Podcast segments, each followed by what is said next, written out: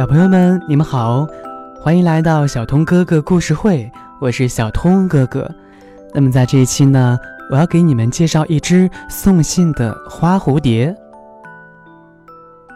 太阳公公交给花蝴蝶一封信，并且告诉蝴蝶，一定要亲手交给春姑娘。可是那么多的花儿，哪一个才是春姑娘的信箱呢？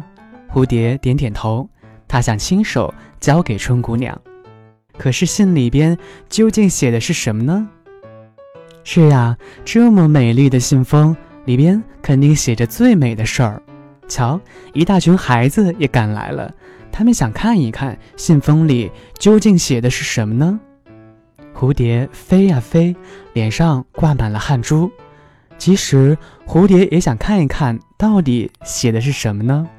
但是呢，那不是写给自己的，谁也不准看。他呢，敲开了一个又一个花儿的小门儿。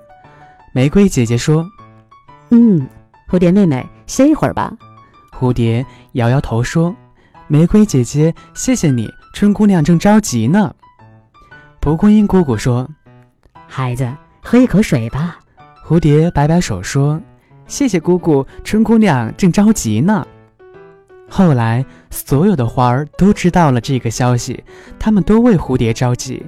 大家一起商量好，要帮助蝴蝶找春姑娘。花儿们都张着小嘴，亮起嗓门，一起喊：“春姑娘，你在哪儿呢？”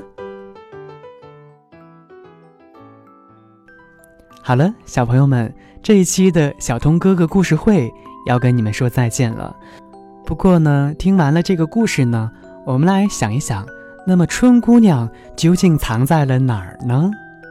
好了，我是小通哥哥，我们下期再见啦。